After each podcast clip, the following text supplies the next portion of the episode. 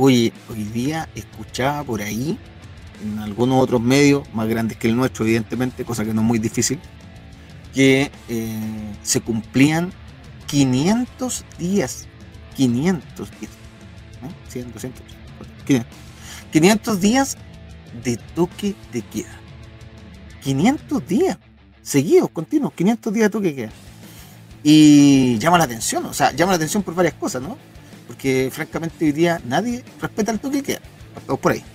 O sea, porque tiene mucha lógica. Segundo, eh, ¿qué razón de ser tiene el toque de queda a esta altura? ¿Hay algún hecho específico que, que, que amerite que todavía tengamos un toque de queda? Donde nuestras libertades individuales, ¿cierto?, se ven altamente constreñidas. Eh, además, no hay mucha claridad sobre eh, la fiscalización frente a esto.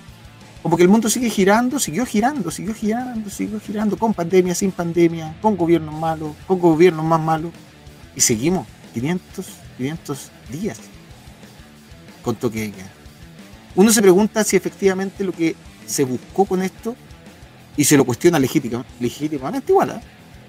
básicamente darle cierto oxígeno a un gobierno que evidentemente no tiene ni legitimidad, ni en un minuto estuvo altamente peligrando en su estabilidad, en, su ejercicio, básicamente, ¿no?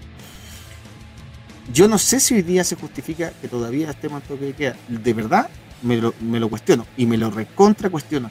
Eh, pero, pero lo cierto es que se cumplen 500. Es harto. Si uno lo piensa, así como en lo más simple, ¿no? Eh, siempre se habla de los mil días de la Unidad Popular. Mil días.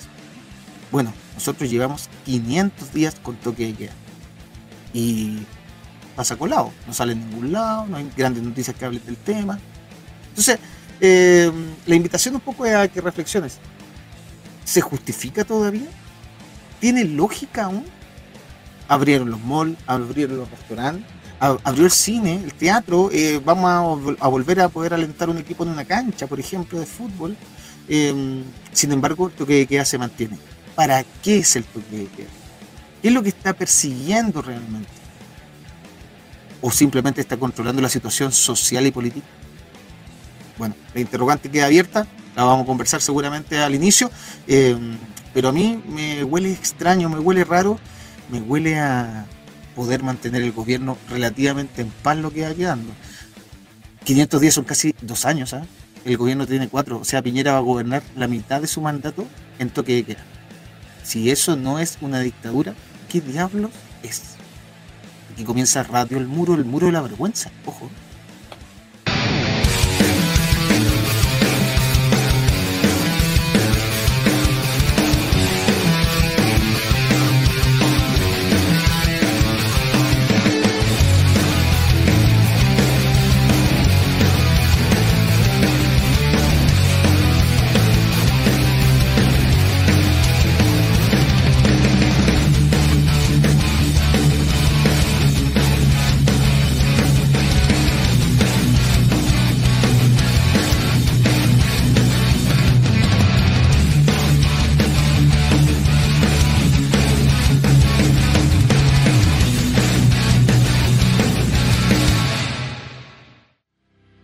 Hola, hola, ¿qué tal? Nuevo miércoles, nos ausentamos miércoles en realidad porque estamos viendo los Juegos Olímpicos donde nos ha ido tan bien.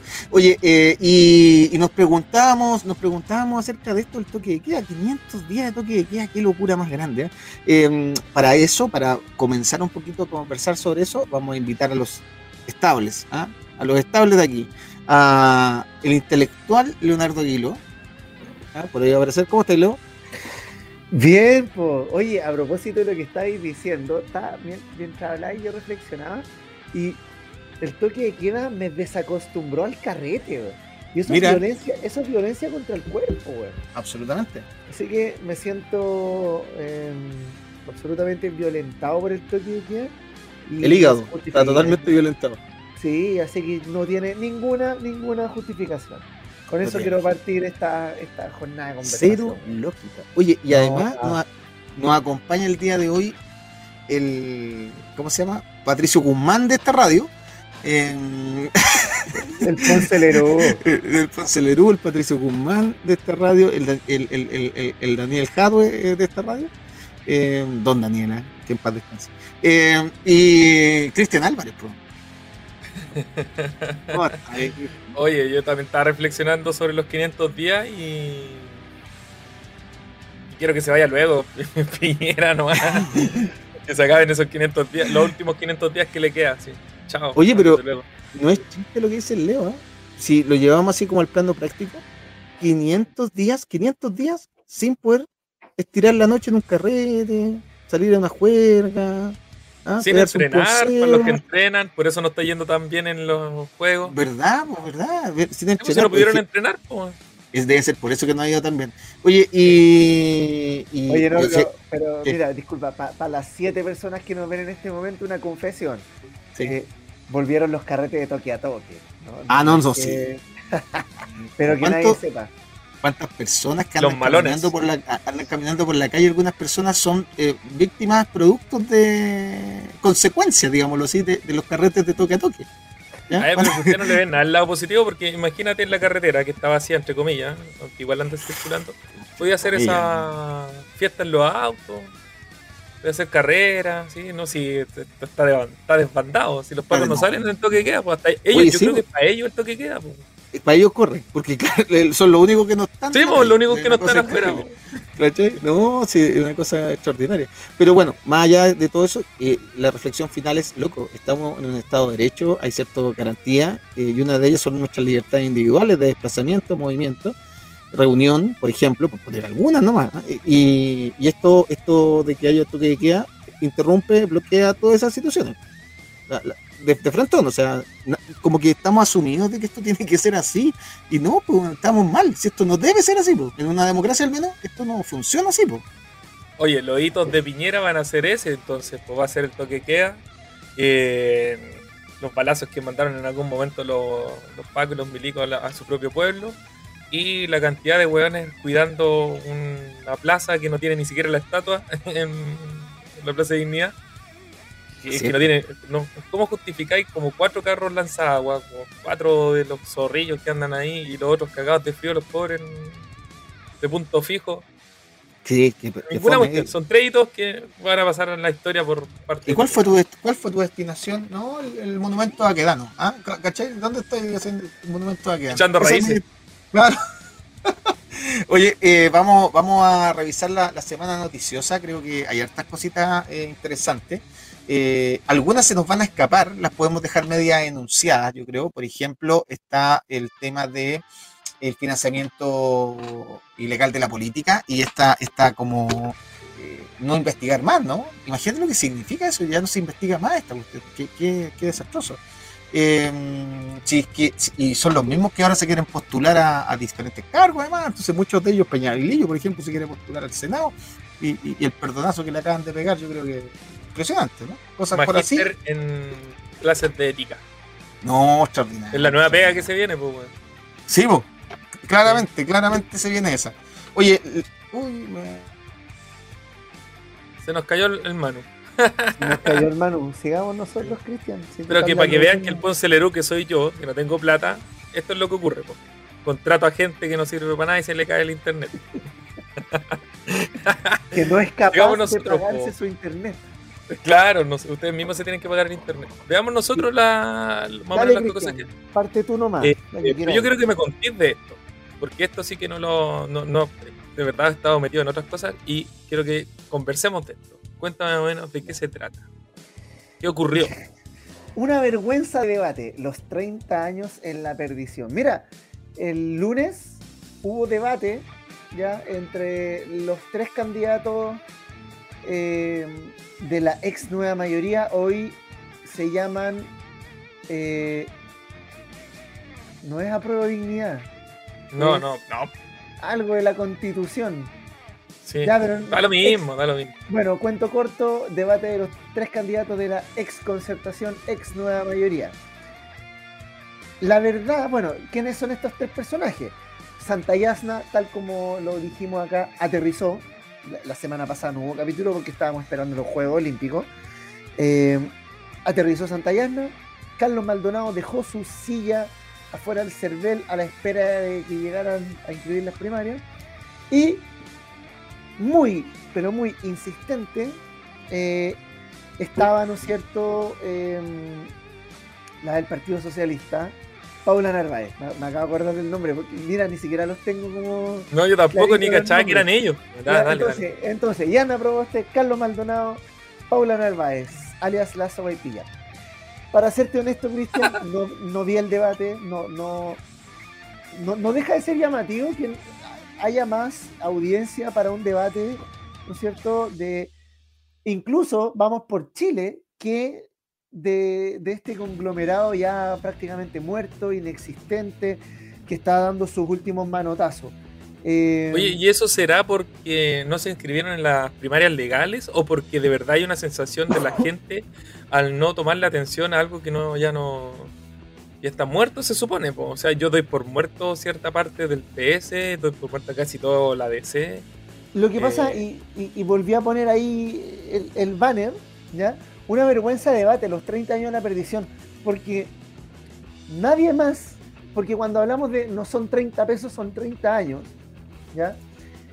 Sabemos que tanto la concertación o nueva mayoría y la derecha son esos 30 años.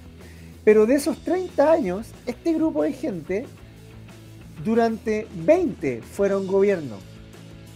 ¿Te fijas?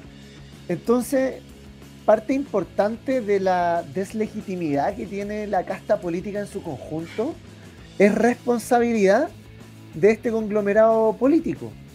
Entonces, como te digo, a mí en lo personal no me despertó mayor interés. Vi algunas cuñas, como por ejemplo que Paula Narváez proponía algo así como un plan Marshall para eh, reactivar la economía. Tú sabes, Cristian, mejor que nadie, que el plan Marshall es ante todo un plan anticomunista que se aplica en Europa para, para entre comillas, levantar Europa después de la Segunda Guerra ¿Y Mundial. ¿Y de, dónde se va a financiar ese plan? No lo dijo específicamente, Ay. pero además de eso, eh, o sea, estáis tratando de hacer guiños para la izquierda, así, pero anunciáis un plan y, y le pones el mismo nombre de un plan que fue absolutamente anticomunista, ¿ya? Manu, contexto, estamos hablando del, del, del, debate de la ex nueva mayoría. No. Y estoy hablando del plan Marshall que propone Paula Narváez. Entonces estoy explicando que el plan Marshall es evidentemente, históricamente, un plan esencialmente anticomunista. ¿Quién es Paula Narváez, Leo? La candidata del Partido Socialista, la, la que hace sobaipilla. Ah, la señora la sobaipí. Ah, perdón, ahora, ahora la la que se las come con tenedor y cuchillo. Mira, para, para, recordar, para recordar otro evento de ella cuando fue Sexpress, eh, ella siendo ministra, una mujer mapuche parió engrillada sí. eh, a su bebé. Y ella no, no, hizo nada y después viene a hablar del feminismo, la sororidad y, y los mapuches y todo lo demás. Entonces, eh, bueno, eso. Otra cuña que nos dejó este debate fue que Yasna Proboste que ya no es Jasna Proboste, ahora es Ya nos robaste. Eh, sí, verdad. Aclaró, ¿no es cierto? Aclaró que ella no se robó 600 millones de dólares. ¿Y quién fue? Ella, ¿Dónde están? No sabemos, pero bueno, hizo esa aclaración. pero lo llamativo de Jasna Proboste es que anuncia, y aquí el Manu se va a acordar al tiro, anuncia que su campaña va a ser un Estado basado en el nuevo trato, el New Deal, como el que nos no. alguna vez, ¿no es cierto? No, Franklin, Franklin Delano, Delano Roosevelt, ¿ya? Yeah. Entonces, o sea, Plan Marshall, eh, New Deal, ¿qué está pasando? ¿Qué está pasando? Y ahí la dejo para que comenten ustedes. Oye, yo, yo quiero reconocer dos cosas. Primero, que efectivamente yo me, yo me programé ese día para ver el debate. Yo no lo vi. ¿ya? No, yo me programé. Yo... justo a última hora. No, no, no, sí, sí me programé, sí, me, me, me, me, acosté, después una larga jornada laboral, comprenderán ustedes. Y... ¿Era día lunes? ¿Era día lunes? Día lunes. Sí, el lunes, el lunes. Ah, dale, dale, ya, ya. ya oye, okay. y sabéis que... Bien clarito. No, sí, y, y, me pongo a ver la cuestión y primero veo una señora que no conocía. Que ahora, gracias al Leo, cacho que es eh, la señora Paula Narváez. ¿ya? Eh, después veo a la señora Yasna, que no quería ser candidata, que después la, la, proclamó la gente, que después fue a la feria y Sí. le, le gritaron hasta que ya se aburrieron. eh, y, vi un señor que andaba con un casco de mandaloriano. No sé si lo alcanzaron a ver. Eh, que, no era tú, no, no, no, y, que es de un partido, es de un partido del siglo XIX, ¿ya? Es de un partido del siglo XIX que ya hace rato que no, como que no existe. Em, que el señor, no, no, no. Siglo... Sí, pero ese todavía existe. Ah, algo le queda. No, pero eh, no, pues este señor del Partido Radical, que yo, yo, ah. yo he visto saludos a la bandera y este. Ah, he visto, he visto, he visto como ya eh, juega tú que necesitamos llenar los seis. ¿Me entendí? Para el baby nos falta uno y cosas así, ¿no? Eh, este señor un poco es, eso, ¿no? No, no Él sabe que está ahí para negociar cupos parlamentarios básicamente y que no tiene ninguna posibilidad sobre la faz de la tierra eh, de, ganar esa, esa primaria. Y, mm, y la verdad es que a, poco andar me quedé un poquito dormido. ¿ah? Y no porque, bueno, estaba, cansadito igual, pero, pero porque en realidad no había absolutamente nada que ver. Ese, es el esta gente, este conglomerado, este grupo de gente, no tiene nada que ofrecer al país. Y, la base de, este argumento es que eh, el levantamiento de octubre, el estallido social, es contra el modelo neoliberal empujado por Pinochet y todo su séquito de, digamos, de delincuentes amigos, pero en gran medida, en gran medida, y yo diría en mucha gran medida, es contra la concertación, es contra esa gente que apareció en el debate, entonces es de un carepalismo, pero ya sin límites que aparezcan ahí como para dar una solución o gobernabilidad, cuando contra ellos es, ¿no? Es contra ellos el asunto, ¿no? Yo, no sé si. No, dale, Dale, Cristian.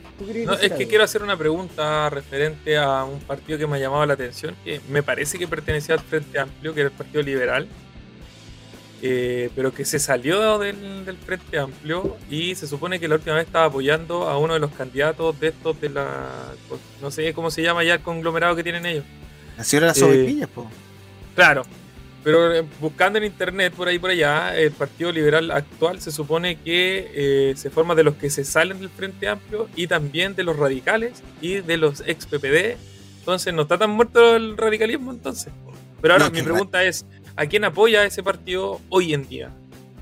No sé si saben, ¿no? Eh, a lo mejor sí, lo ahí a, la señora la a la señora ah, Sí, a la señora Sobaipilla. Pero el punto está, y te quiero comentar esto. Hay muchos libros que son bien entretenidos para la gente que está en su casa, que, hablan del desarrollo de los partidos políticos en el siglo XX. Yo se los recomiendo. El, más famoso, yo diría, que es Fracturas de Tomás Mulián, que probablemente es como una extraordinario eh, radiografía de la política en el siglo XX.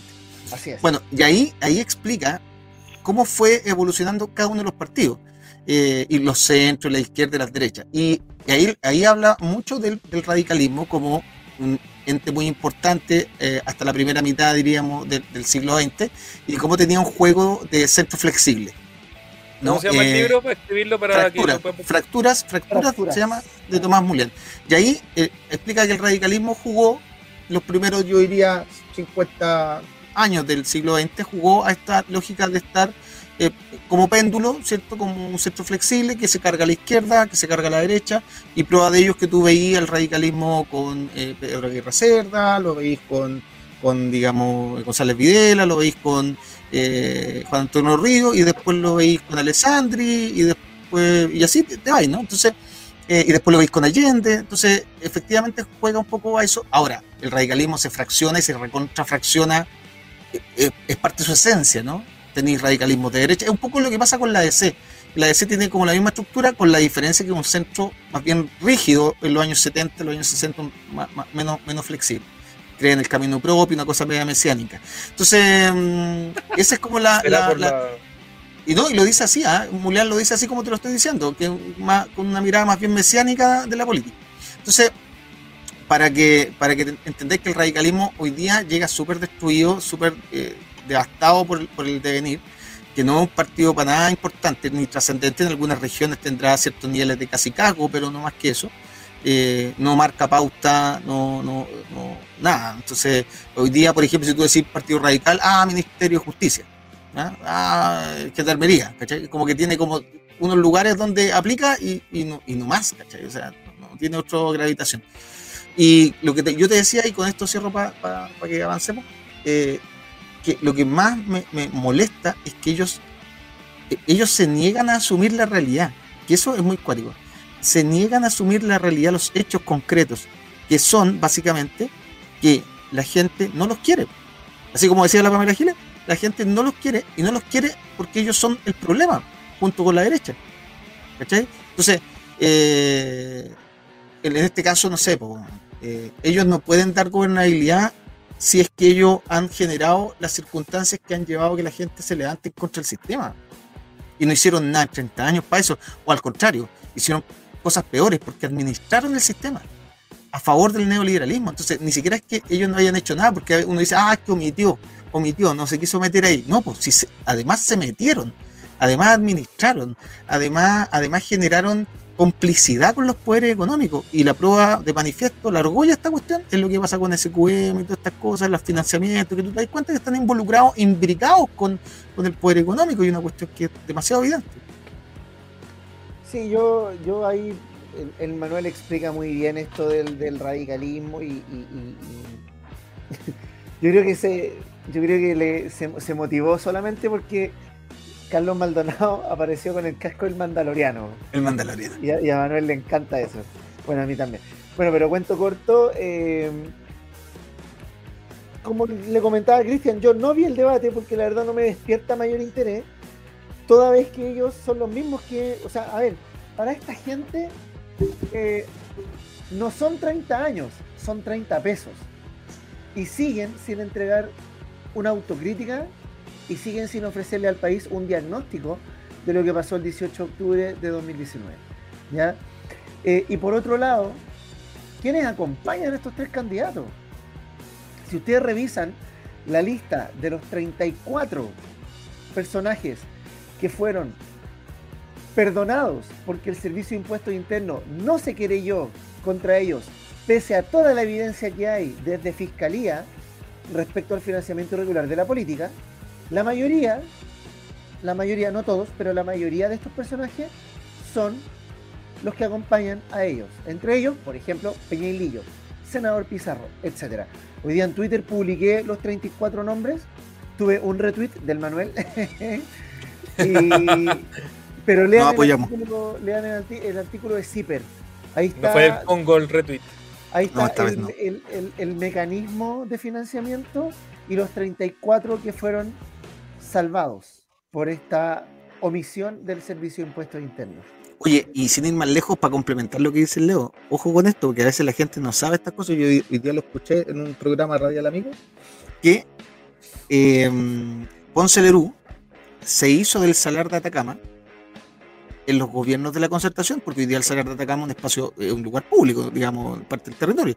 Eh, y el Estado se lo cede para que lo explote, ¿cierto? Pero bajo condiciones que son paupérrimas en términos económicos. O sea, el Estado no que se le había pasado a Sokimich, no a Se lo pasó a que el dueño de Sokimich es Poncelero. Entonces, ah, eh, entonces, lo que ocurre ahí es que un, un contrato tremendamente ventajoso para Sokimich, para SQM, tremendamente ventajoso, eh, y todo lo que va vuelve. ¿ah? Y, lo que, y cómo vuelve en, en, versión de financiamiento de la política. Entonces, claro, cómo, cómo en el fondo se cobran los favores. ¿cachai? Eh, ya hacete cargo esta cuestión del litio, explota el litio. Hay pocos lugares donde hay litio en el mundo y pocos lugares donde se explota este nivel. El tipo se ha llenado los bolsillos de plata. Bueno, ¿y, cómo se paga eso? Bueno, te financio las campañas. Ahí está. Y no te meto preso. Oye, una pregunta una pregunta referente a esto. ¿Qué canal transmitió? ¿O fue una cadena la transmisión del, de, la red, este debate? La red. ¿Cómo? La red. Ah, la red lo, lo transmitió por una cuestión de pluralidad, me imagino. Sí. que a mí lo que me pasa es que se supone que al no ser convencionales deberían de... Bueno, cuando se hizo aquí una... Eh, una votación de ese estilo acá en Pudahuel, eh, los partidos que querían pertenecer o que querían realizar esta, estas primarias ciudadanas tenían que ser todos financiados por ellos mismos. Ya. Entonces, No, no, no, no sé cómo es que opera hoy en día la red en, sí mismo, porque igual ha tenido un eslogan y ha tenido un crecimiento en función de lo como que lo que quiere la gente. Igual el rating lo llama, pero es como una cuestión más, más política, en ese sentido comparado con, la con los otros canales. Claro. Eh, pero ¿cómo es que llegan a ese nivel de tener una transmisión cuando se supone que posiblemente podrían darle más cabida, no sé, algo que de verdad no está ocurriendo hoy en Chile, que es, eh, ya fueron las primarias en su momento, sino que ahora podría ser la convencional, incluso más allá del, del, debate mismo. No, no, sé si me explico, como que el debate por qué debe vender tanto si no es una cuestión que lo que hicimos y no está inscrito estatalmente. Yo creo que es una cuestión de, de, de como continuidad del, proceso que habían hecho, porque habían hecho los debates con la derecha, hicieron los debates con, con eh, Chile Digno. Pero que esa, es la cuestión, porque aquí tenía una cuestión que se supone que está dentro del marco de la ley. Eh, institucional pero es que no. Es que la red, escribieron y todo, y estos locos no, ¿cachai? La red y andan llorando por la vida por no. Es que la red no es institucional tampoco, No, pero. Ya, ya, es, que lo entiendo en ese sentido, pero ¿por qué le damos cabida a algo que se supone que la red viene con una idea, con un planteamiento, que quizás no es solamente mostrar lo que, lo que ellos quieren mostrar, sino que lo que la gente quiere ver? En ese sentido, ¿por qué ver algo que ellos mismos, ya nosotros mismos lo estamos diciendo acá? Quizás yo esté hablando como una verdad absoluta y no es así. Pero, ¿por qué darle cabida a algo que se supone que la ciudadanía ya lo votó? ¿Cachai? Como que, ¿por, ¿por qué? Otra vez, ¿tendrá afinidad? ¿Habrá algo que lo quiere de nuevo poner en la palestra política? No sé, ¿cachai? Como lo dejo ahí para el debate. Una, una pregunta, ¿lo transmitió la red y quién más? Yo entiendo que fue la red nomás.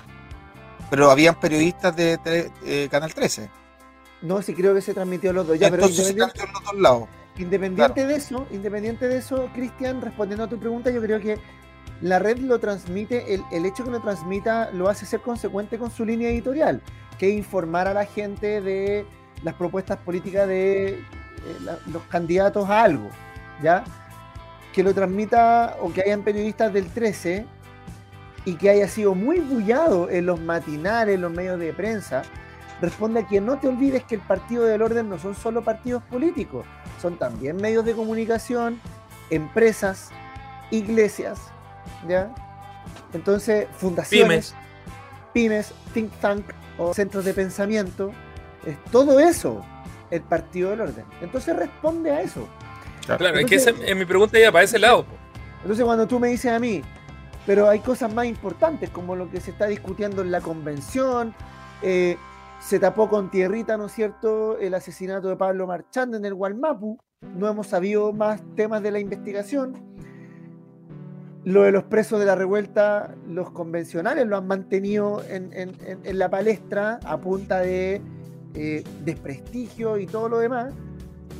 Pero responde a eso, eh, que sea tan bullado un debate que la verdad despierta poco interés, pero que además representa, reitero, la tesis no son 30 años, son 30 pesos, que, es lo más terrible de todo. Ahora, yo encuentro lógico que, lo den. Yo, si tú me preguntas a mí, y, ellos han seguido un camino de, la política, la red en la noche ha seguido un camino de la política, de lo social, pero lo político, básicamente. Em, y, han transmitido otros debates eh, como de perogrullo que hagan este. Independiente que despierte o, más o menos, eh, ¿cómo se llama? Llame más o menos al televidente, ¿no? Y claramente, y según los datos, llamó menos al televidente. No, no es porque a nosotros no nos haya gustado.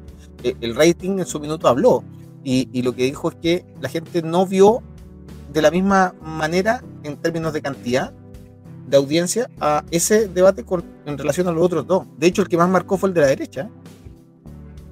Es que igual la pregunta, como para ir cerrando el tema, es como lo decía Leo, o sea, si es que lo hubiera transmitido otro canal o los otros canales aprovechan este debate como para ponerlo en la palestra nuevamente, como para darle un segundo aire, eh, me, me, cuestiona, me, me, da la sensación de que alguien lo quiso poner ahí, ¿cachai? Entonces, pero puede ser que sea un cuestionamiento solo mío, pero claro, entendiendo lo que ha hecho la red, ese cambio, pero total, de no sé, pues de ver al, en los programas antes, a las 12, de la entre las 10 y las 12, al huevo ahí todo curado, dando su programa medio raro que dan en la noche. Después de las 12 dan estos programas de adivina el número, llame ya, llame ya. eran buenos, eran buenos. Una sofia de programa Ah, incluso el de nosotros es mejor que esa weá, ¿cachai? Y entonces, eh, ahora tener este tipo de mm, como editorial, se podría decir, eh, súper llamativo y, yo creo que es bueno porque le da una sensación de que en la noche tenemos, podemos tener un abanico de, de dónde podemos elegir, que antiguamente o era los, los comerciales que daba el TV no sé cuántito, el canal 20 no sé cuánto, y después tenéis todas las noticias o todas las cuestiones que dan en torno a lo mismo. Que después se cambió un poquito a las teleseries, como para ponerlo un poquito más light en la noche.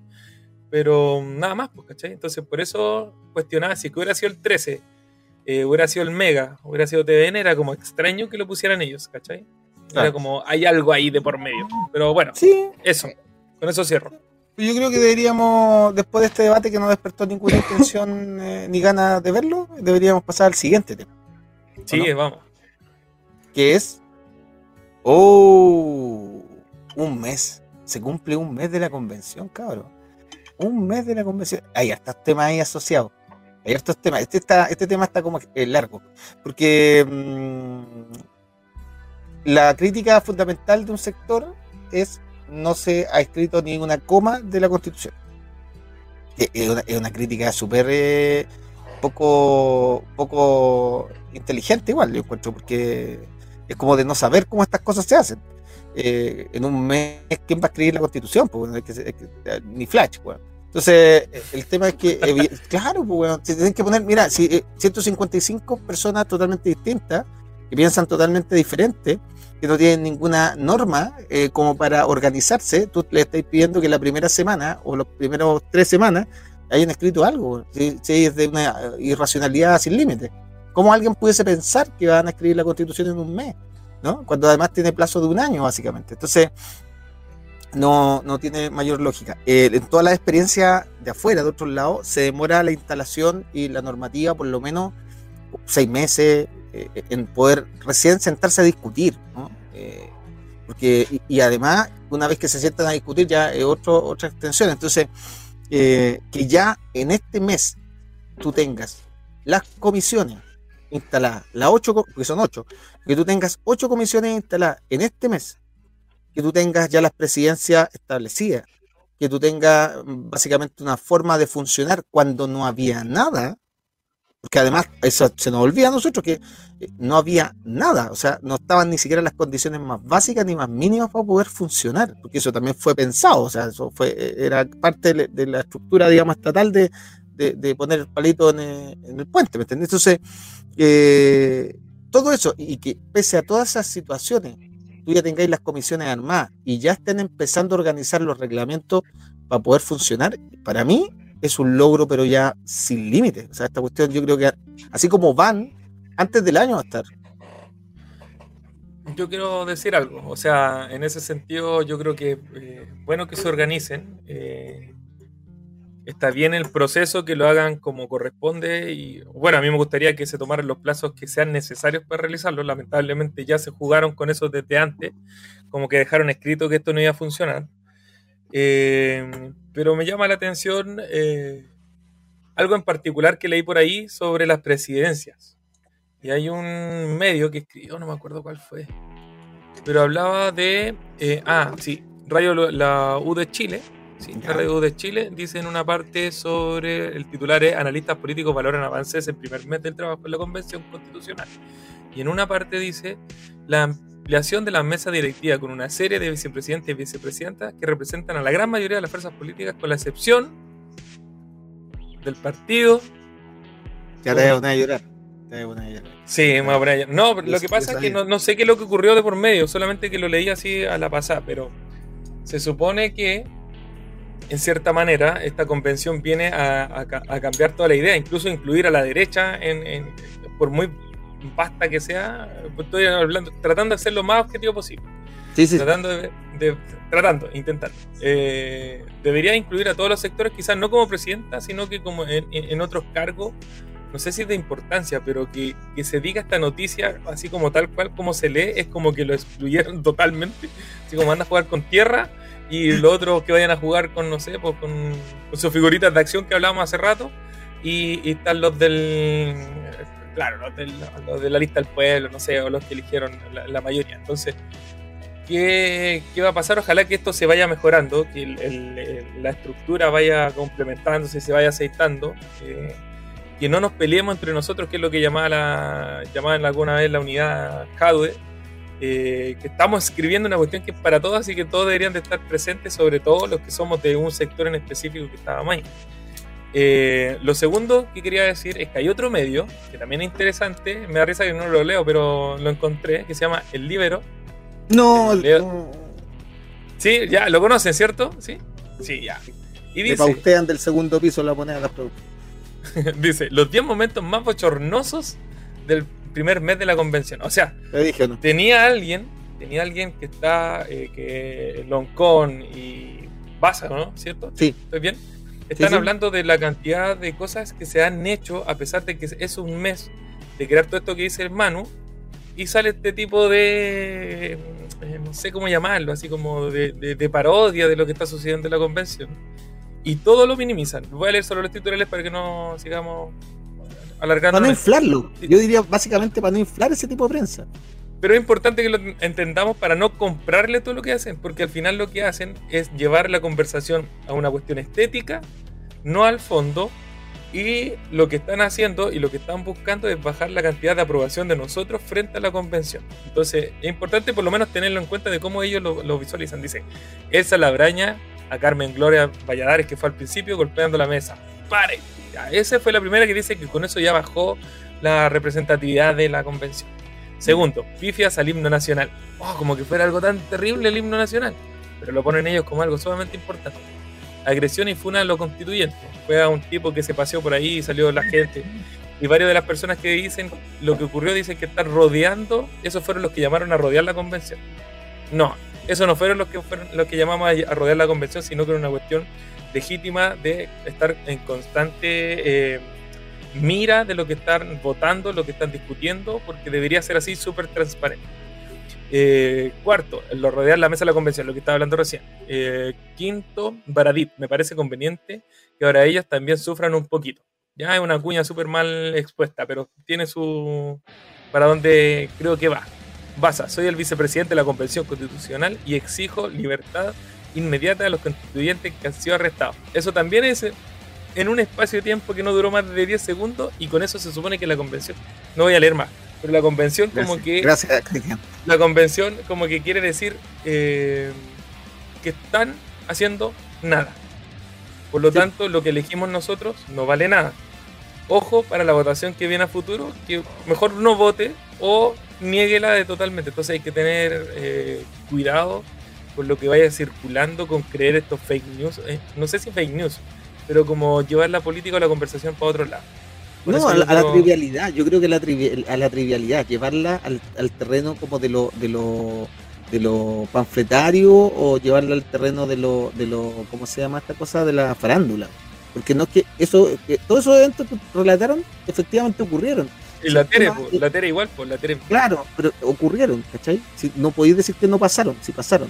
El punto está, es el contexto en el que ocurrió, eh, que representó efectivamente y, y cuánto de eso realmente fue realmente relevante durante el mes, ¿cachai? Entonces, eh, va, va más allá, el libro, sabemos lo que es el libro en realidad. el- y si lo- la gente quizás no lo sabe. El libro es un en- en- es prensa, ¿cierto? Esta, esta eh, ¿cómo se llama? Prensa que está digital y que sabemos todo que le hace la, le hace la, la- ¿cómo se llama? ¿Cómo, eh, cómo decirlo? Eh, eh, es pro gobierno. Lobby. Es pro gobierno y le pregunta siempre cosas simpáticas al, al- al- al doctor París y, y siempre habla mal de la gente que está en contra del gobierno. Entonces, allá va la cosa. Leo. Dale. Oye, eh, mira, yo primero quería eh, reivindicar el 4 de agosto del 2011, que fue un día de represión brutal. Y hasta ahora, probablemente hace 10 años, usted estaba en su casa caceroleando, probablemente estaba en una barricada, o por último conversando, reflexionando después de un día que fue súper complejo, ¿ya? Eh, eso, eso como primer punto, pero todos estábamos en algo ese día, 4 de agosto del 2011, en, en el corazón del movimiento por la educación. Cierro paréntesis. Respecto a la convención, mira, eh, efectivamente, y lo dijimos, lo, conversamos en algún minuto en este, en este programa. Sabíamos de antemano que la derecha va a torpedear a la convención constitucional para darle una sensación de que todo esto es una chacota, que hay flojera, que no se hace nada, que todo lo que sabemos que hace. ¿Por qué? Porque viene un plebiscito de salida. Y ellos, pase lo que pase, van a optar, ¿no es cierto? Porque en ese plebiscito de salida gane rechazar la nueva constitución. Pese a que la derecha hace rato ya tiene escrita la nueva constitución. Desde sus centros de pensamiento. ¿Ya? Que obviamente se relaciona con una constitución y lo que ellos van a disputar, y lo, lo analizamos en su minuto cuando, cuando en los podcasts Usted no vote por, en estos tres, estas tres páginas que son las orientaciones de la UDI, ¿no es cierto?, como programa de convencionales, que básicamente tienen que ver con reivindicar, ¿no es cierto?, los derechos individuales y ojalá que no se mueva absolutamente nada o lo menos posible la actual constitución. Esa es la apuesta a la derecha. Pero por otro lado, y lanzo como pregunta, ¿es buena también la otra crítica, la que señala, por ejemplo, no se escribe ninguna coma mientras hayan presos de la revuelta? ¿Qué pasa con esas críticas también? Eh, la convención, creo, ya hizo su pega respecto a los presos de la revuelta, que fue la declaración llamando al otro poder del Estado que le corresponde constitucionalmente en este momento, discutir el tema, que es el Congreso Nacional.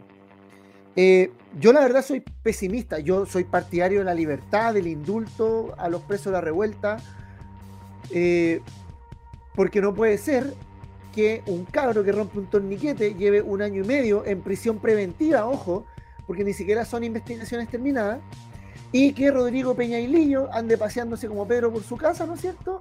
Y que pueda ser candidato a la convención, perdón, al Senado. Ya, eso lo encuentro brutal. Pero también la convención tiene un- una función súper concreta, que es escribir una nueva constitución. Yo creo que la segunda parte de la pega de la convención, referente a eh, el contexto en el que nace la convención, porque no podemos dejar de decir que si hoy día tenemos una convención a media, aunque con, con todo lo, lo- lo- que podamos criticarle, es producto de la revuelta. Yo creo que la convención tiene que hacer eh, dos cosas y que sí puede hacer de manera súper concreta.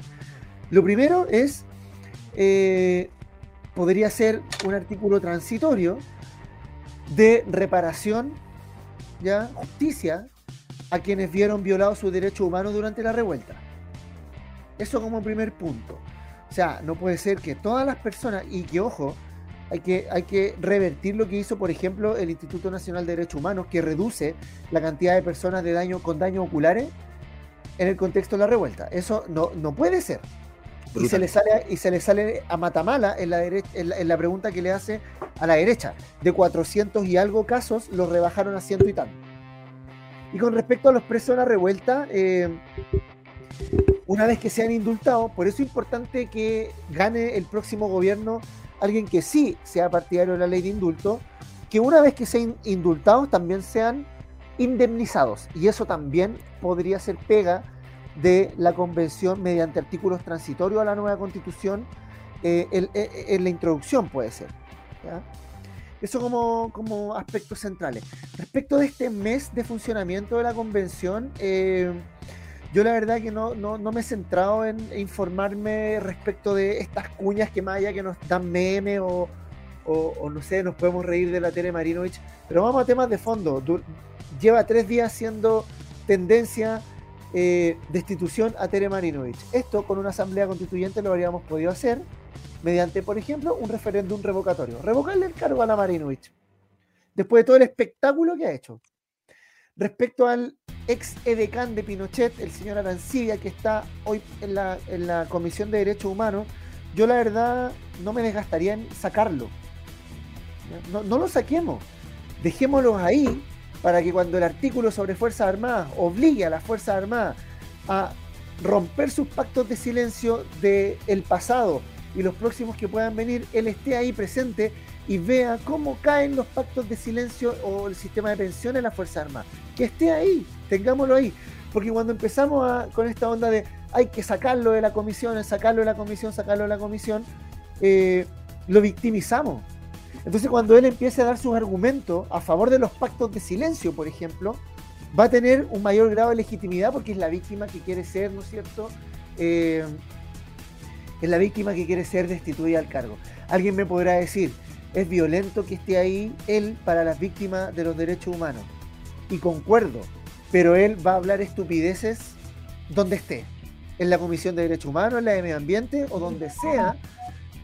Él ya fue elegido por la gente, lamentablemente, es el ex edecán de Pinochet, lo llama como presidente y va a reivindicar eso en cualquier espacio dentro de la convención.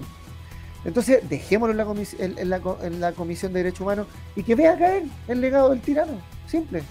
¿Ya? Oye, yo quiero. ah, dale. Y, para cerrar, yo creo que no debemos olvidar que a la convención hay que rodearla y hay que rodearla en tres territorios.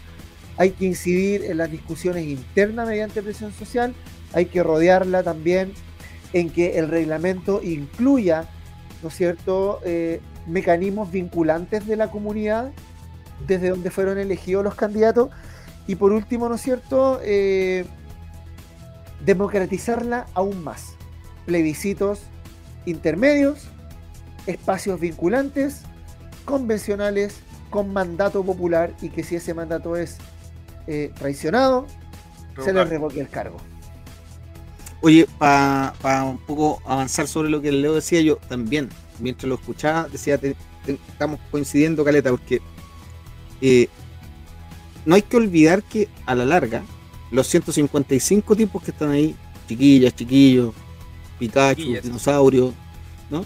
Todos los que están ahí, eh, fueron elegidos en un proceso con una estructura de sufragio democrático, etcétera. Te puede gustar más o menos, estructura, podría haber sido de otra forma, ya no podemos echar el tiempo atrás. Pero esa gente está ahí porque la votaron, y, y, los 155 básicamente pesan lo mismo al interior. ¿ya? Como individuos. Pesan exactamente lo mismo, porque si nosotros empezamos a, señalar que hay algunos que pesan más, importan más o son mejores que otros, yo creo que ya partimos eh, eh, pésimos en la, discusión de esto, ¿no?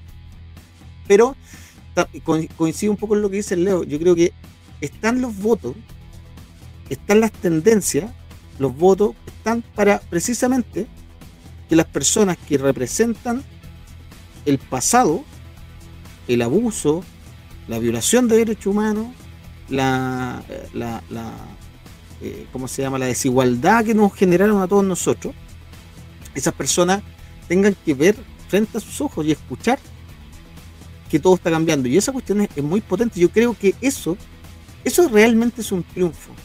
No sacar un gallo de ahí, sino que efectivamente establecer la norma ahí, con ellos ahí mirando la cuestión. Entonces, eso, eh, eh, yo, ahí yo sentiría la satisfacción absoluta, ¿cachai? Absoluta, porque tú te das cuenta que el tipo está probablemente desencajado viendo como todo lo que construyeron a punta de fusil, violencia, etcétera, se desarma ahí, se desarma ahí, ¿cachai? Y yo creo que eso es mucho más potente a la larga. Eh, y, por otro lado, lo que sí yo he visto y se ha notado, se ha notado, lamentablemente, tristemente se ha notado, que, que de alguna forma está el tema el cuoteo, el, cálculo chico, el cálculo chico está presente. Eh, que, es que si no me, no me pusieron ningún representante en la mesa, es que, pucha, que estos se están juntando con los de acá y no se están juntando conmigo. Y, todo ese tipo de cuestiones, cuando, cuando esas fuerzas que son progresistas, que quieren transformar la sociedad, se empiezan a quedar en esos elementos, tú le estás haciendo el favor a la derecha, a la UDI, a RN, a Evópoli, a, los pinochetistas, a los republicanos, a toda esa gente, le estáis haciendo el favor. Cierro aquí con esto, Leo, te doy la palabra, porque eh, ¿qué tan relevante efectivamente estar en la mesa? O sea, ¿qué, tan y, de hecho es más que, en este caso la derecha, que es una minoría absoluta, pero que tenga un representante en la mesa, es precisamente, desde mi perspectiva, es un ejercicio sumamente democrático y republicano es un ejercicio tremendamente republicano y democrático, porque en el fondo, si tú quieres vender la pomada de que estamos construyéndola entre todos, ellos que son minoría, tienen que estar.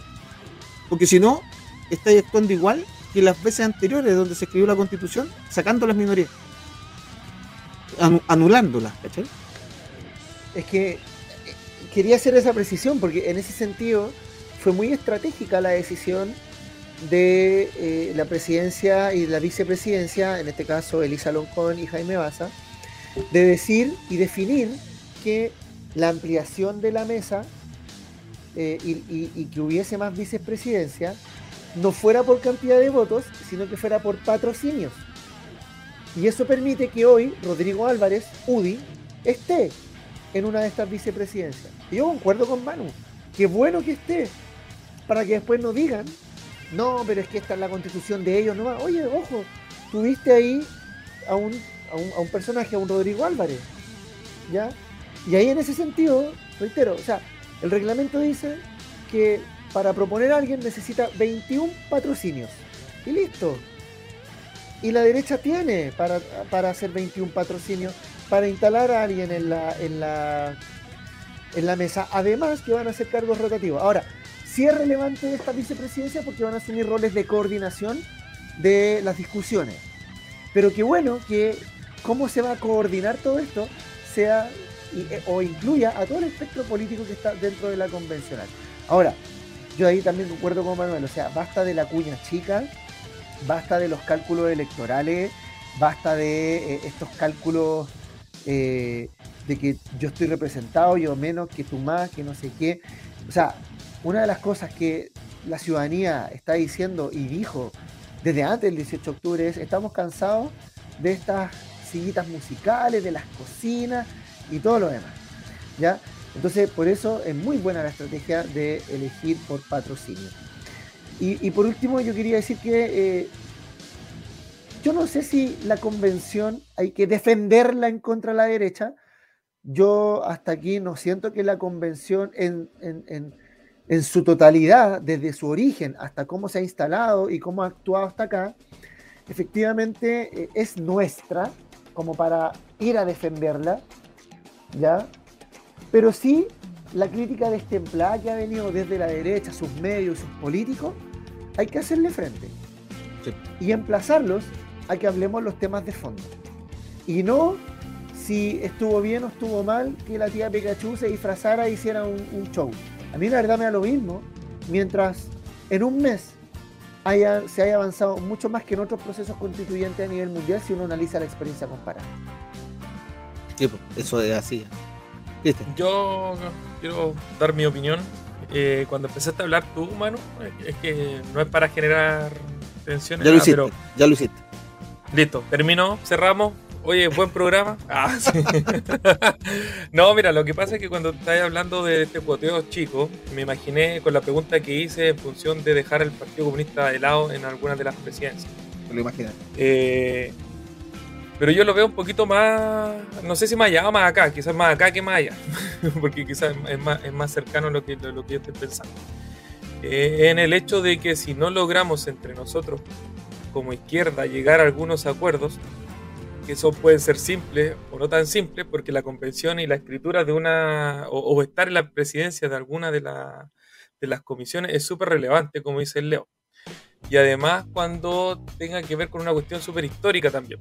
Creo que en ese mismo sentido, no quiero decir y pecar como por, con soberbia que, el partido debería estar en una de las presidencias, ¿cachai? Pero creo que eh, en la historia de lo que ha significado Chile, de la desaparición de personas, de dirigentes del partido, donde el partido también está en, una de las luchas constantes por una nueva constitución, que se le deje de lado, a mí lo que me llama la atención no es tanto que se le deje de lado, sino que es por qué al partido se le pudiera dejar de lado. Entonces, insisto, más allá del partido en sí mismo, sino que si no se llega a acuerdo entre nosotros, entonces no es tan cohesionado, sino que hay una fragilidad que por uno, ojalá que sea solamente uno en un futuro, y no que empiecen a caer de a poquito esa fragilidad y que sea posible que la derecha o el centro, que se denomina acá en Chile ese centro, empiece a boicotear desde dentro la convención. Porque nosotros vamos a estar afuera. Pero si desde dentro se empiezan a convencer donde se les va a decir, no, es que, no sé, porque el PCAP es tanto, que el PC acá es tanto, que los anarquistas acá son tantos.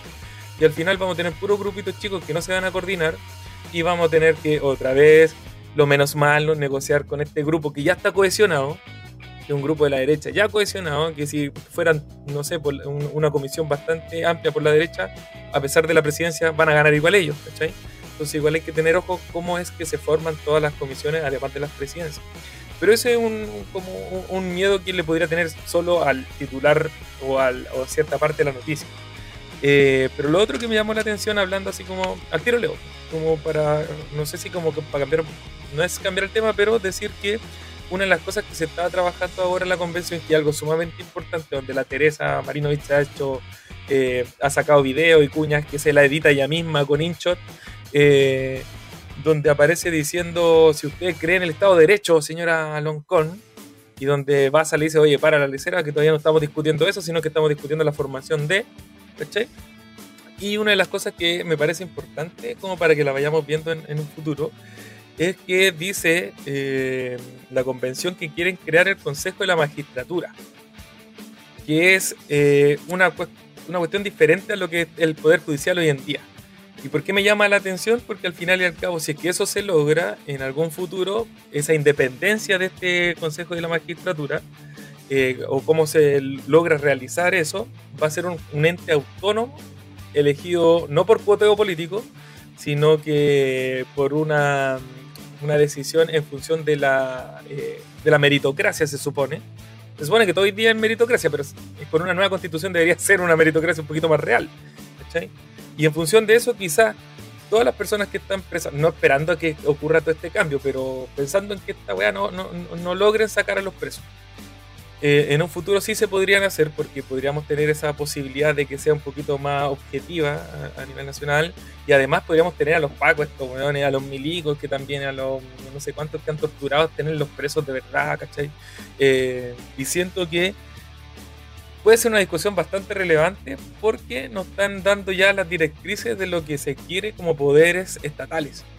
Y nosotros como que la hemos dejado un poquito de lado porque estamos discutiendo, claro, por la derecha nos llevó a eso, a la parte estética de la convención, y aquí hay una cuestión sumamente importante que se está discutiendo o que se podría discutir.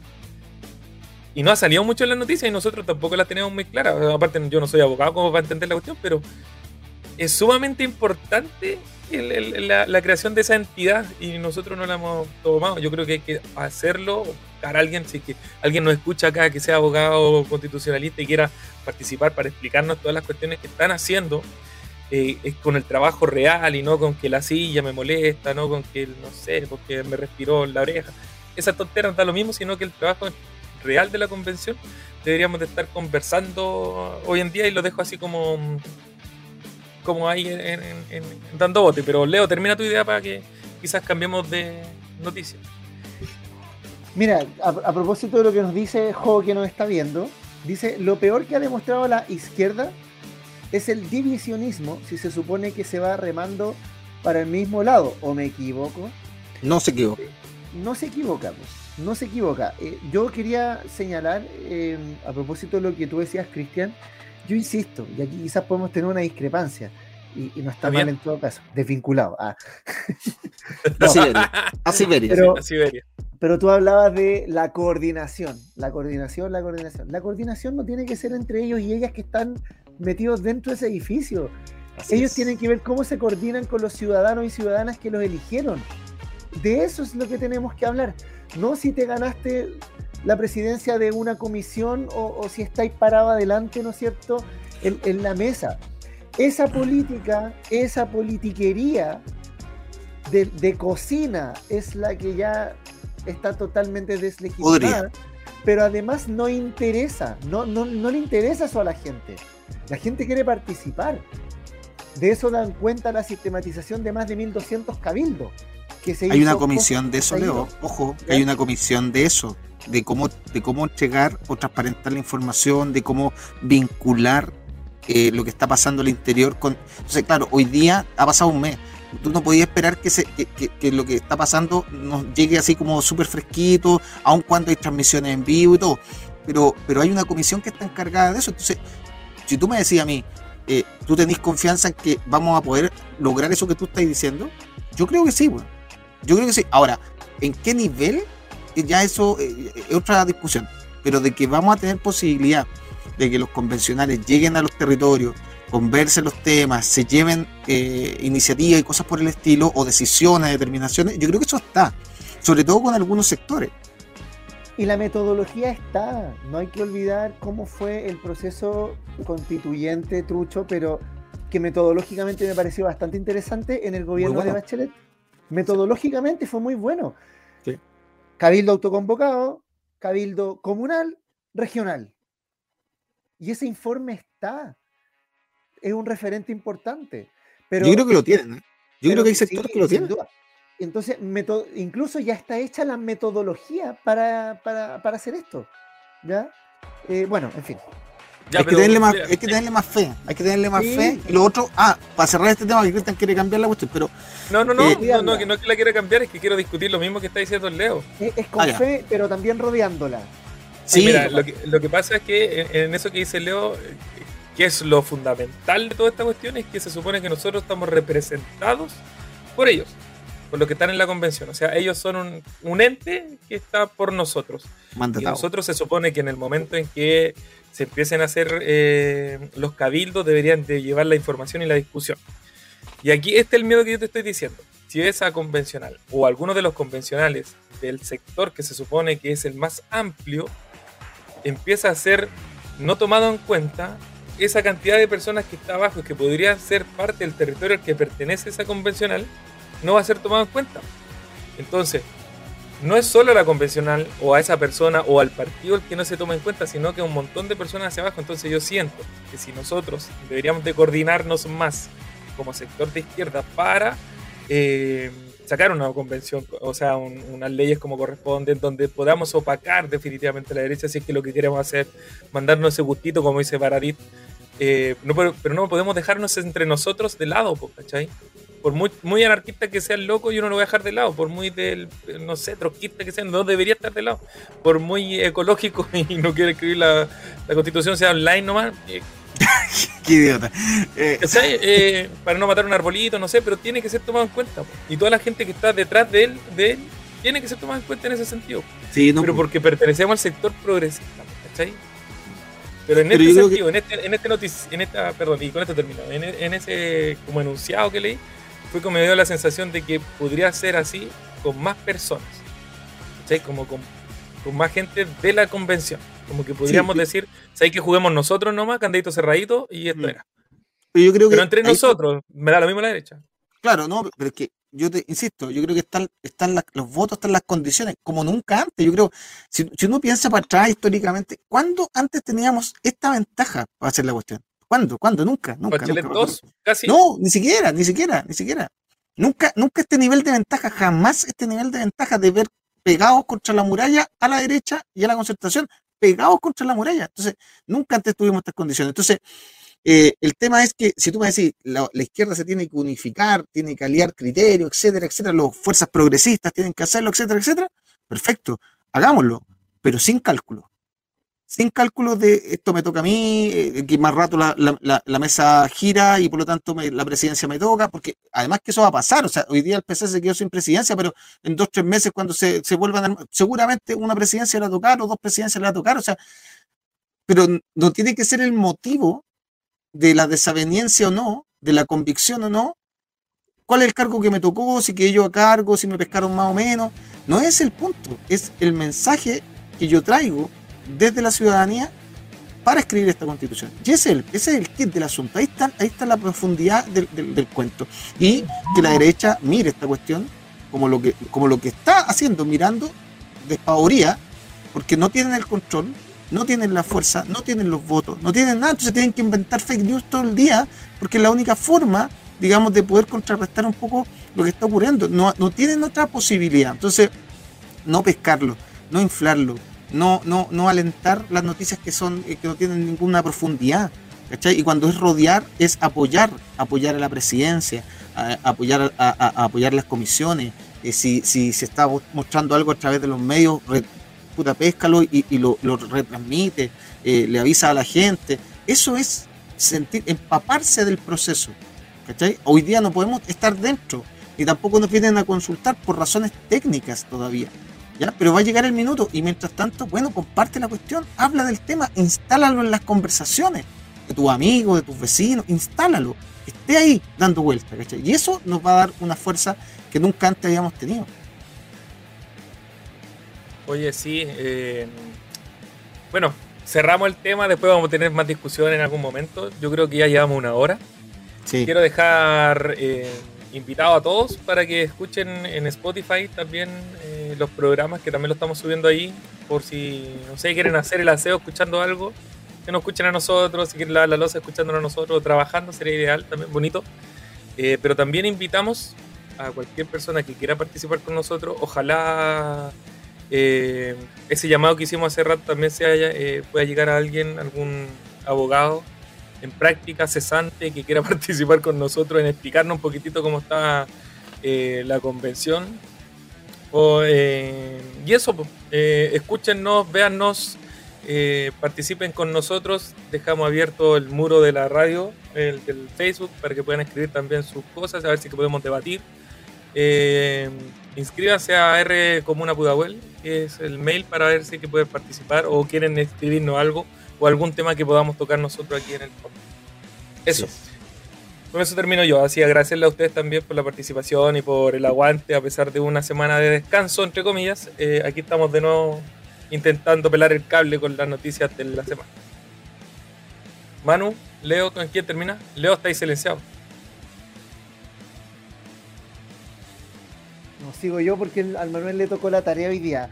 No, yo, chiquillo, agradecerle, eh, bacán, volver a conversar con ustedes.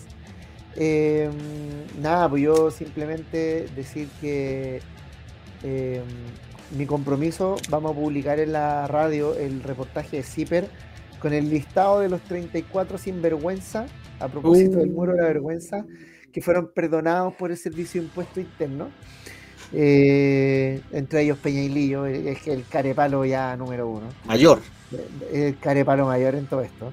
Eh, bueno, mandar un saludo, ¿no es cierto?, a, a- a los familiares y a los presos de la revuelta, presos, presas, presas de la revuelta, eh, decirles que pucha aguanten, que estamos contrainformando, que estamos con ellos, ella, que creemos que se, se tiene que hacer justicia y se va a hacer justicia. Con Piñera es difícil, sin embargo, hay que agotar todos los mecanismos posibles para, para poder eh, tenerlos pronto eh, a todos y todas en la calle. Eh, eso, po, eso. Y recomendar otro librito, a propósito de lo que decía el Manu, que va en la línea, está el Fracturas de Tomás Mulián y El quiebre de la democracia en Chile de Arturo Valenzuela, que lo explica Uh. justamente desde la perspectiva de los partidos políticos, ¿ya? que explica para esa época la importancia del rol pendular de un centro político como estabilidad de la política eh, y que justamente eh, ese rol pendular que se perdió en parte también generó el golpe porque ya no había capacidad de negociación entre partidos políticos. Pero hoy día el panorama es distinto. La política no está solo en Casa Piedra y en el Congreso o en la moneda, sino que está en todos lados. Y en esa época también, en esa época también, pero eh, eso es importante señalar. ¿Ya? Ahí está el, ahí está el libro. ¿Cuál es el quiebre de la democracia en Chile Arturo Valenzuela? Que se basa en, en la tesis de un sociólogo italiano de apellido Sartori para explicar, ¿no es cierto?, la- la- las políticas partidistas. Gracias, Cristian, ahí por proyectarlo. Lo vamos a dejar también, vamos a dejar el Fractura, entonces, el reportaje CQM y, perdón, sí, el reportaje CQM y eh, el quiebre de la democracia en Chile de Arturo Valenzuela.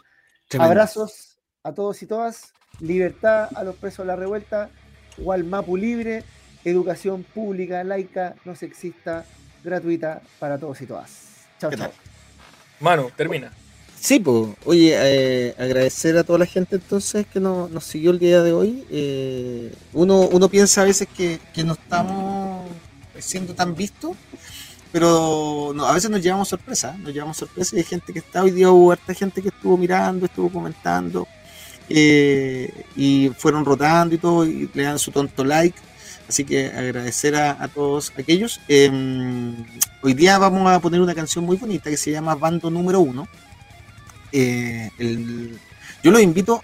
Este, este es de estas canciones que tienen la gracia de que no solamente hay que escucharla, sino que hay que ver el ejercicio eh, audiovisual que está involucrado. Ya, o sea, esta es para verla y escucharla.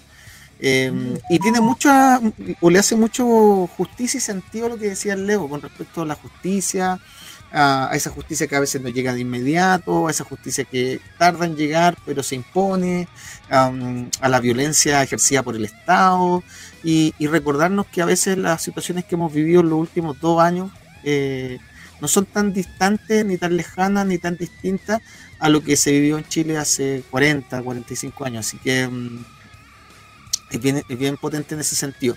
Es del Ismael Odo la canción, eh, se llama Bando número uno y nos vemos entonces el próximo miércoles. Chao. Adiós. Chao, chao. Chao, chao.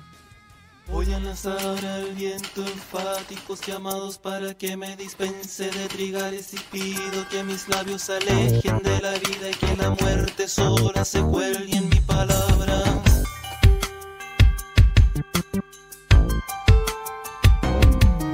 Cerrar canciones, clausurar los violines y hacer de las guitarras cuchillos indomables. Haré de los poetas un batallón armado que restituya en versos la justicia perdida.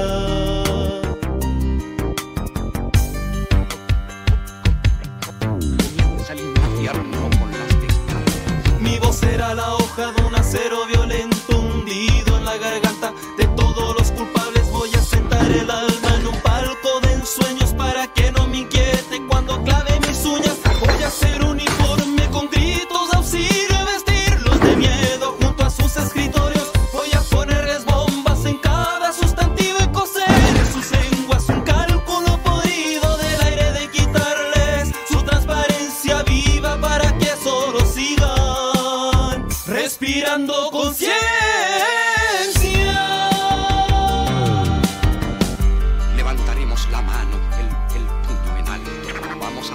nuevas fuerzas con nuestro ejemplo y el futuro lo sabrá, se lo prometo.